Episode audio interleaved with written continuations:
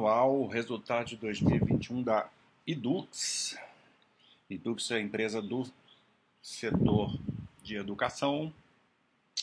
Vamos ver aí como é que a empresa lidou com a crise que muito afetou o setor, né? A gente sabe disso, por conta do a pandemia arrebentou com o setor presencial, né?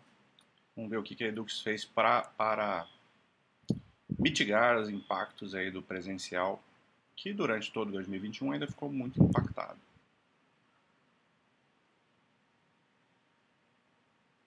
Então vamos aqui, temos os destaques nessa apresentação. Ah, hoje o negócio da Edux ela é dividido em três segmentos, né? O segmento premium, que é um setor que ela vem focando muito aí nos últimos tempos, né, nos últimos trimestres ou até anos, que compreende especialmente a parte de medicina, né? É um, são cursos, todo mundo sabe que é um ticket médio muito alto, né? Então, isso vai acabar tendo uma margem de contribuição muito grande no final.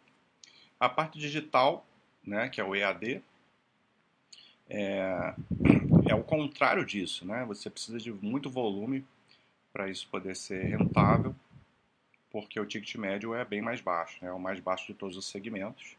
É claro que aqui também é, os custos do digital são mais baratos do que o presencial e, obviamente, do que o, do que o premium, né?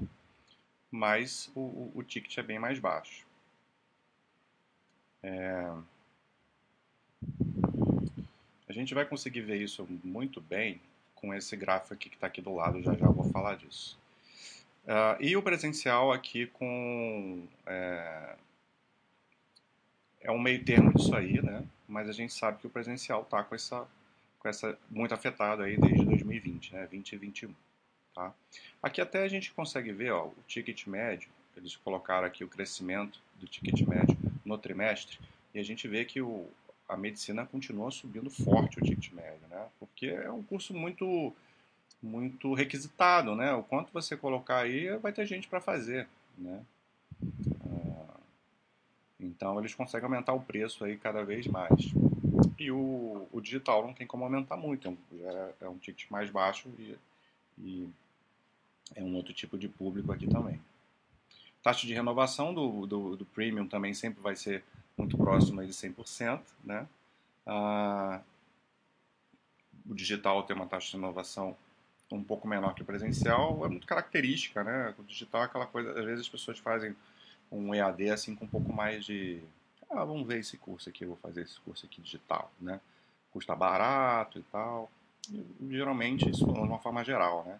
Cursos que a pessoa entra numa faculdade presencial, é, geralmente as pessoas levam ali um pouco mais a sério. Mas, mais uma vez, isso aí eu estou genera bem generalizando, tá?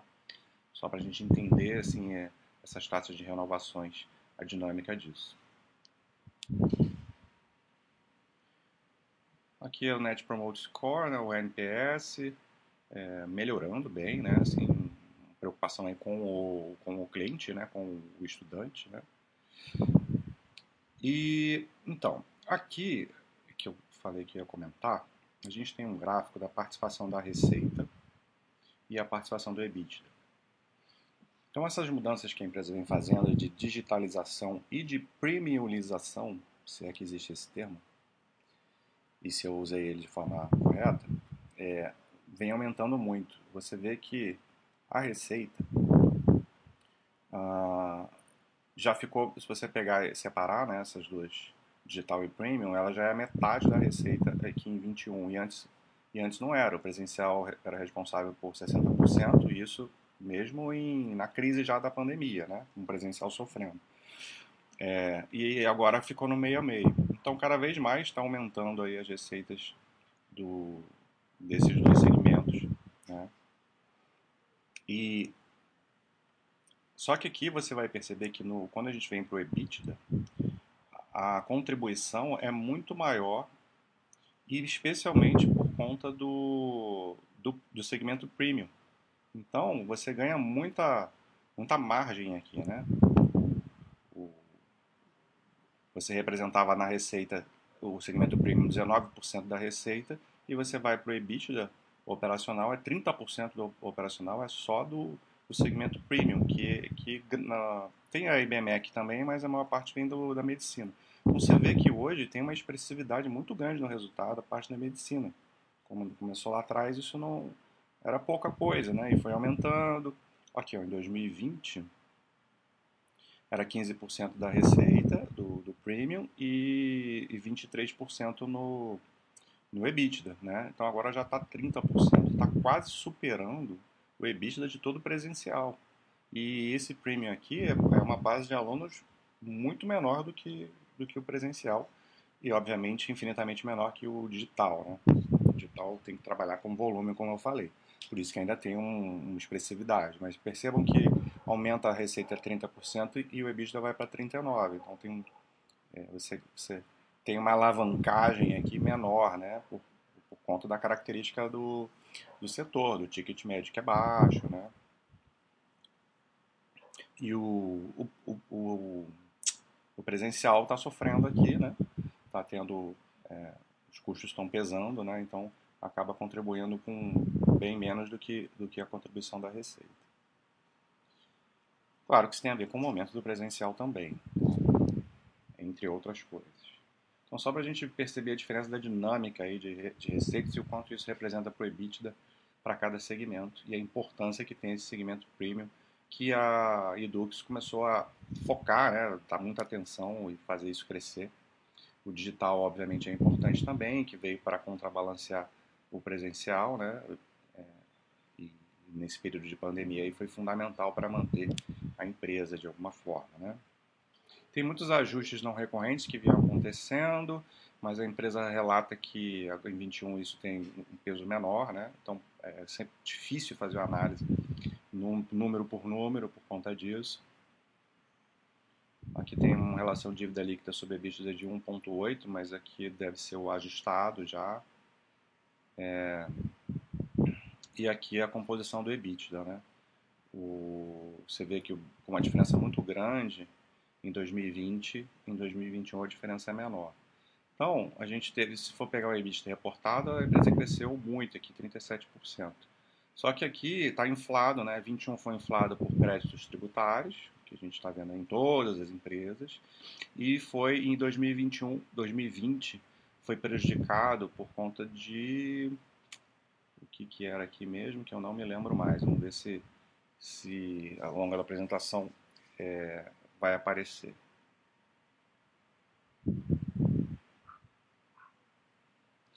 Mas aí, no o EBITDA ajustado aqui, a gente teve um resultado flat, né? Assim, é, aí, eu vou deixar para comentar sobre esse resultado aqui no final, a gente ter um pouco mais de, de contexto, né? Porque é, a pergunta que fica aqui, para vocês pensarem, é queda de 1% no EBITDA ajustado, é ruim ou é bom, né? A empresa foi bem ou foi mal? A gente vai tentar responder isso no, no final. Não é uma resposta fácil, tá? Por isso que eu estou colocando essa, essa provocação.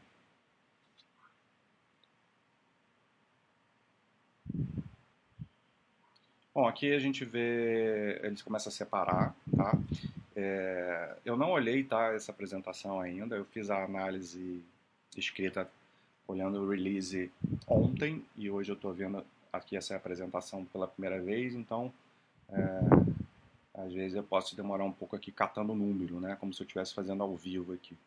Ah, então aquele segmento, é, o segmento premium, vamos ver aqui, ó, receita crescendo. A gente vê aqui a diferença legal aqui que a gente consegue ver, a diferença entre a medicina, o peso da medicina e o peso da, da IBMEC, né?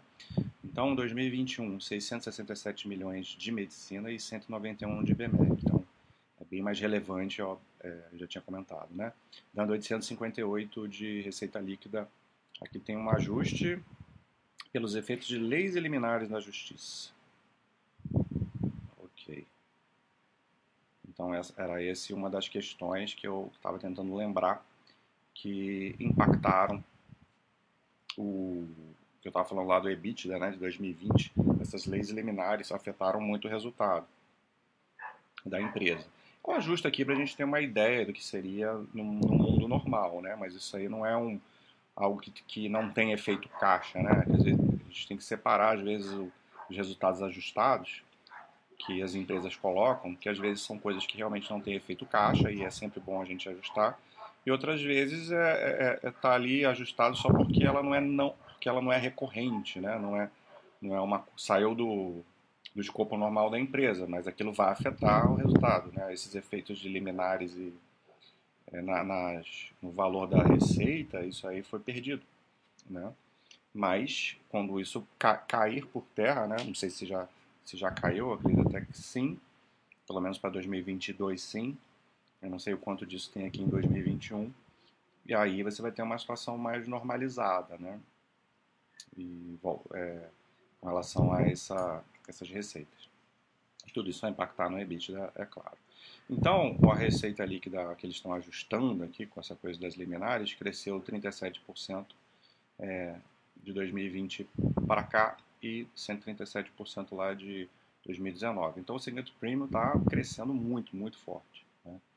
É, eu já falei que é, um, que é o foco da empresa hoje e não é à toa, né? porque ele tem uma rentabilidade muito grande, muito grande a ponto de representar 30% de todo o EBITDA de 2021. E é uma base, você olha aqui ó, a base de alunos, é, 12 mil alunos, tá? 12.500 alunos no fim do quarto TRI, era, era, era 11,9 em 20 e 4,3 em 19. Cresceu 5% a base de alunos. Isso aqui não tem como crescer é, mais assim tão forte ah, daqui para frente, né? Vai crescendo aos pouquinhos né, conforme for liberando. É, é, mais restrito assim você conseguir crescer. A faculdade de medicina tem que ter aprovação. É, então, só que cada aumentozinho desse aqui vai representar uma pancada no, no resultado depois. Então, por isso esse foco é tão importante.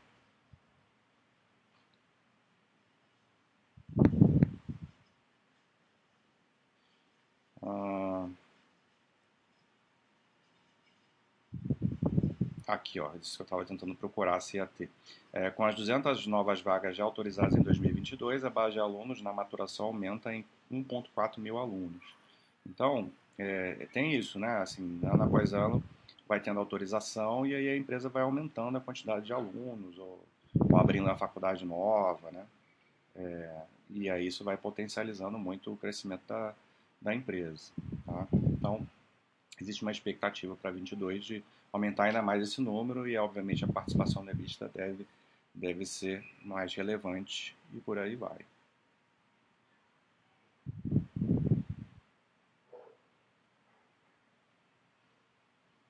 Olha o ticket médio aqui, ó, da medicina aqui ajustado, né? 8.8, reportado 8.3. E da IBMEC é 2.7.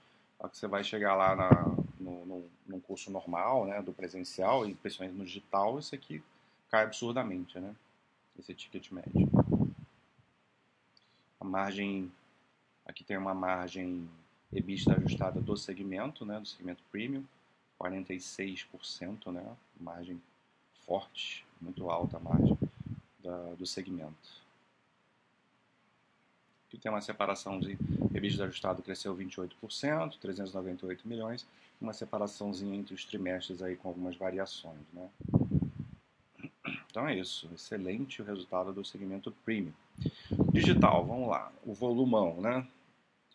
É, a gente já viu que tem uma representatividade considerável no, no EBITDA de 39%. Uh, ah, a base de alunos pagantes 954 é, mil alunos, então quase um milhão, né? Então aí você vê, ó, você está falando um segmento premium que tem 12, 12 mil alunos, 2.500, e aqui a gente tem quase um milhão. Então é uma diferença surreal, absurda, né? E aí a contribuição por EBITDA aqui é 39 e no premium é 30.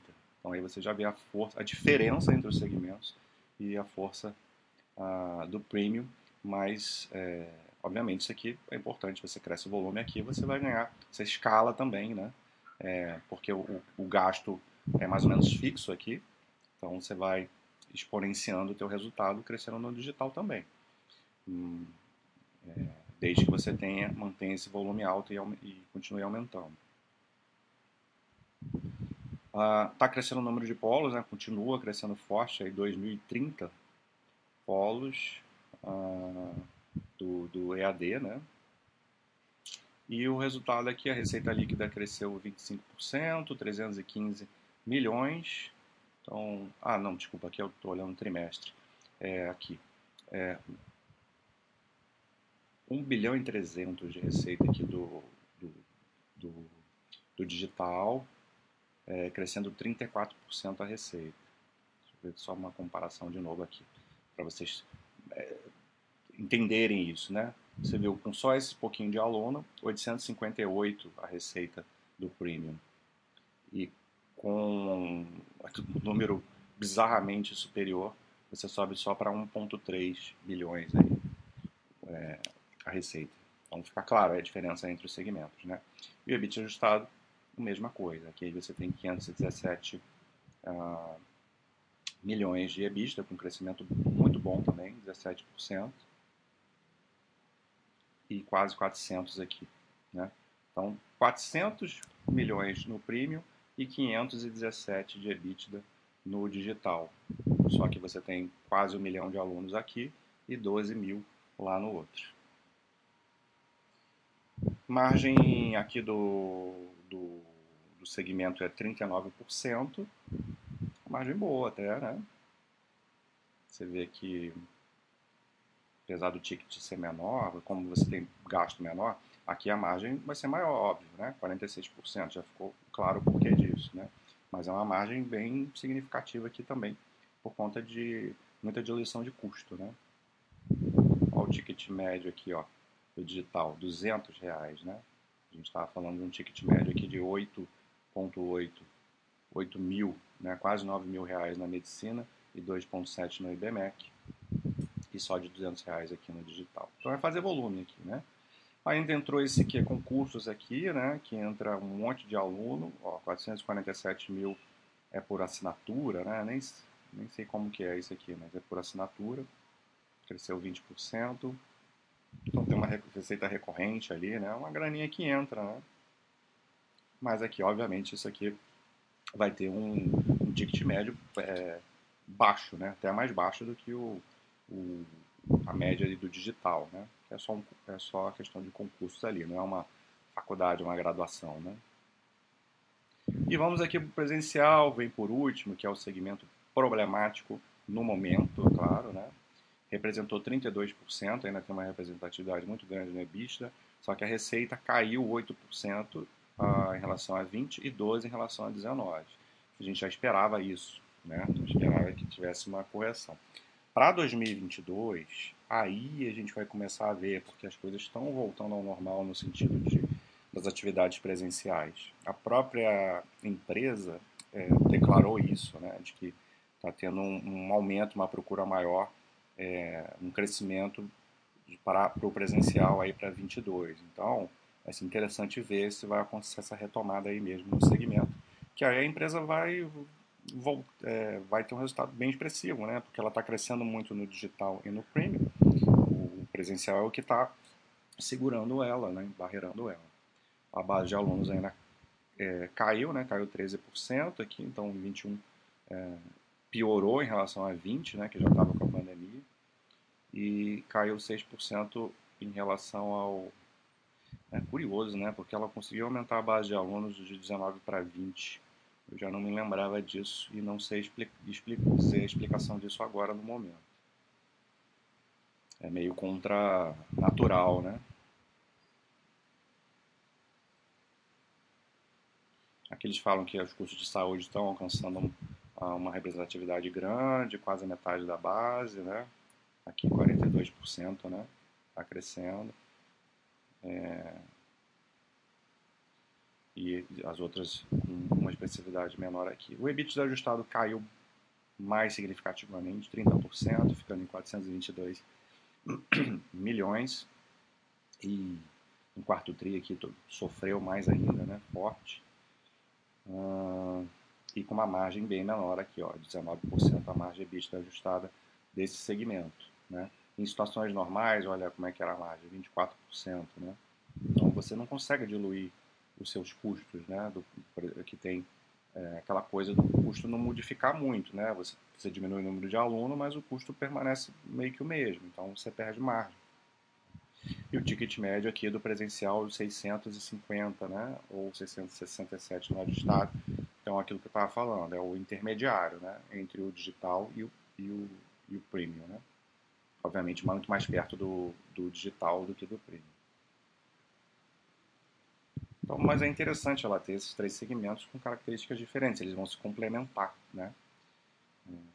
Mesmo que no momento, sim, no momento está ruim aqui presencial, mas isso pode acontecer no futuro, em algum momento, um outro segmento ter problemas e os outros podem segurar a onda. Então, essa diversificação é importante.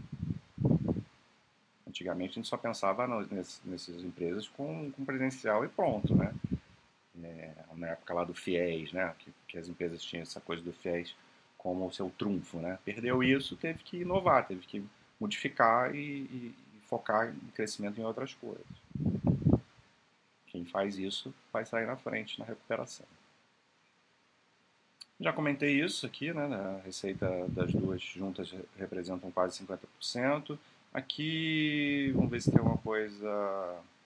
Aqui fica claro, né? Que o presencial foi o, é, atrapalhou aqui o, a receita, mas a receita teve um crescimento ah, de 9% aqui, tá? 4,4 4,4 bilhões de receita ajustada em 2021. Se você excluir as aquisições, porque tem isso também que pode às vezes atrapalha a análise, né, saber se a empresa está crescendo ou não. Porque como tem sempre a Edu sempre está fazendo aquisição, isso dá uma aumenta obviamente o, o, resultado, né? Se você for eliminar as aquisições, o crescimento seria discretíssimo aqui, 2%, né? Mas tem ah, tem as aquisições aí e isso adicionou aí mais e deu 9%, né? acho que de ó, 800, impacto de 800 milhões só com as aquisições, né? Bem relevante. Que mais que eu não falei ainda aqui para não ficar muito repetitivo?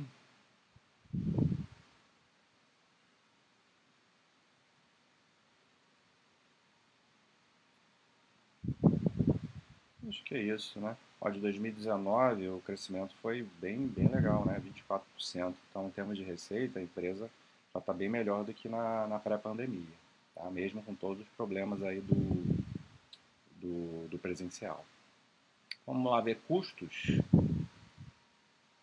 Custos aqui tem é, ex-depreciação, tirando, excluindo depreciação e amortização, está separado aqui também. Ah, várias métricas aqui, se a gente excluir as aquisições, né? Porque quando você tem aquisição também aumenta o custo, né? Você aumenta a receita, mas também aumenta o custo. Depois isso vai, o peso desses custos vão diminuindo conforme as sinergias vão acontecendo. Isso leva um tempo, né? Então, o aumento mesmo assim do, do, do custo de despesas ajustadas foi de 14%, né? Então, aí vai pesar na EBITDA, né? Se a EBITDA subiu 9%, o custo subiu 14%, então nesse momento vai pesar no EBITDA. E, e uma parte considerável desse aumento veio por causa das aquisições, tá vendo? Se você tirar as aquisições, o, o aumento seria de 8%. Tá?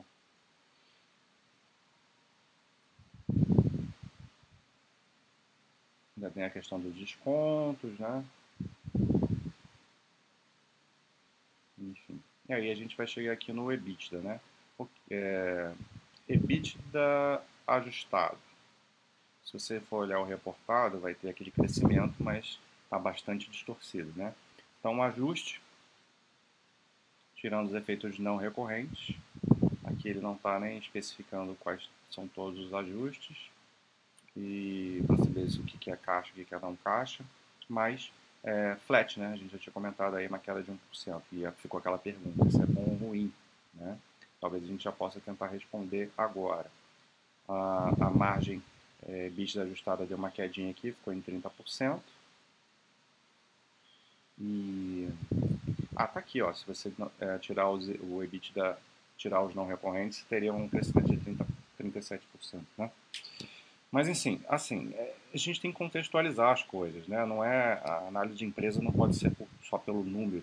Eu eu vi o resultado da Edux de uma forma mais positiva do que negativa. Tiveram pontos, obviamente, positivos e negativos, até comentei isso no, no relatório escrito. Né?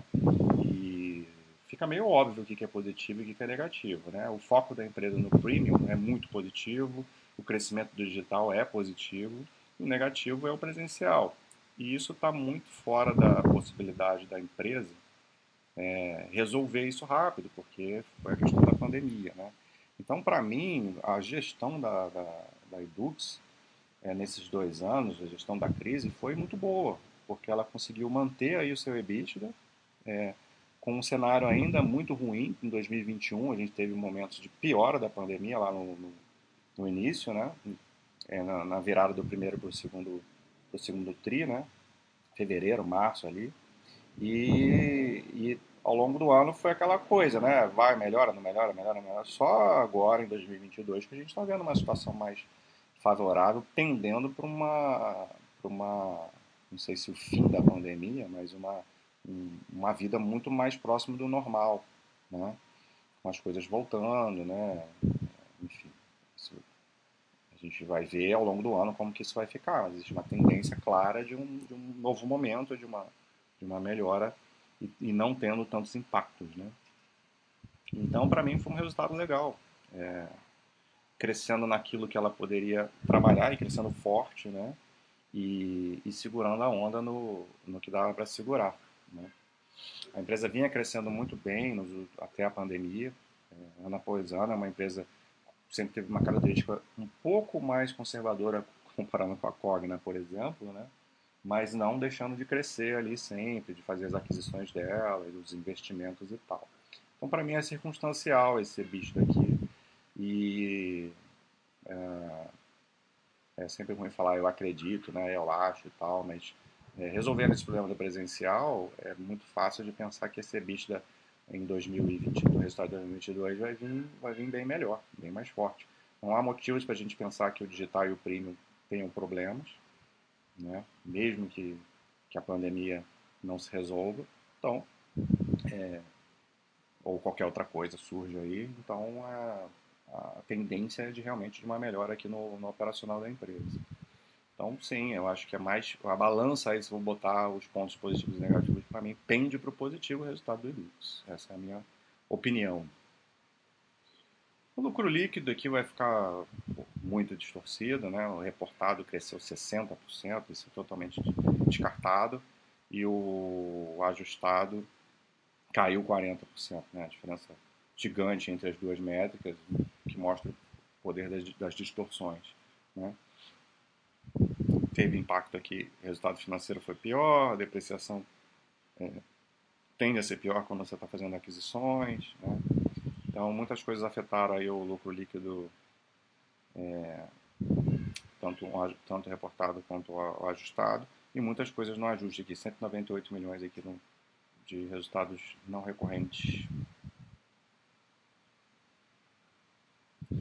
E aqui ainda está eliminando a questão do, do, do, IFRS 16, né, que são os aluguéis lá da, da, das, das unidades, né? Payout de 25% mínimo. Ok. Ah, esse vídeo aqui com certeza vai ficar longo, né? Mas acho que é importante para a gente poder tentar explicar o máximo aí para vocês, para quem acompanha a empresa, entender o momento. Fluxo de caixa operacional caiu aqui 12%, mas uma, uma, um operacional bom, né? É, uma geração de caixa muito boa. Aqui tem antes do CAPEX. 707 e depois de reconciliações a 1.2 de bilhões de, de geração de caixa bem interessante, né? Aumentou bastante capex normal, né? Todas as empresas tenderam, todas não, mas a maioria é, diminuiu o investimento em 2020, agora está retornando, acelerando, né? O principal aqui em transformação digital, né? Em tecnologia. É... Mas tem outras coisas importantes também.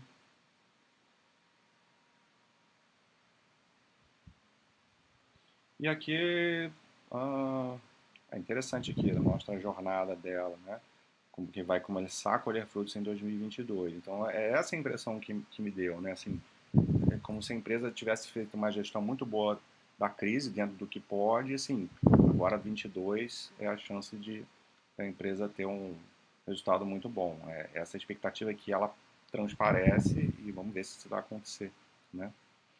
É, otimização de custos aqui em 2017 e 2018. Ah, reduzindo despesas, né, reduzindo custos. Ah, em 2019, coisas relacionadas a, aquelas coisas lá de aquela, aquela tentativa, né, de suprir o FIES com financiamento próprio, né, que não deu não deu muito certo, né? Todas as empresas estão parando de falar bastante sobre isso, algumas pararam completamente não valeu a pena, né? Ficou muito caro fazer isso por conta. E 2021 combate ao, ao, ao, ao Covid com uma preservação de caixa, né? Manter a estrutura de capital equilibrada. Se a gente for ver, aqui é o ajustado, né? A dívida líquida 1.8. Se a gente for ver lá no quadro, tá uma dívida bem mais alta, mas ali entra os leases, né? O, FRS 16, então também não é legal é, comparar com aquela métrica lá. Então, é,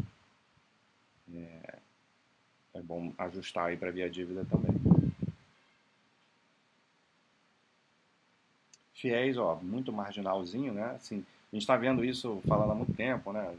É, desde lá, sei lá que ano, ah, o fiéis não vai impactar mais, mas tem a cauda aí, né? Continua impactando, atrapalhou também ainda o resultado de 21, mas cada vez mais insignificante, né? Aí realmente aí para 22 não, não creio que tenha cauda nenhuma não que afete, né? Ah, então aqui foi essa primeira parte que eu comentei foi da otimização do negócio, né? De resolução de problemas. E aqui é os investimentos, né? Ah, foco na medicina aqui em 2017 e 2018, ah, aqui em 19 expansão da, do digital, é, com aquisições, né, aumentando muito o número de polos, de 17 para 21, um aumento de 615%, muito grande. E aqui no ano de pandemia, preocupação com, a, com, com o aluno, né, com, com a percepção de qualidade de ensino é, que o aluno tem sobre a empresa. Então, essas é, são as fases aí, né.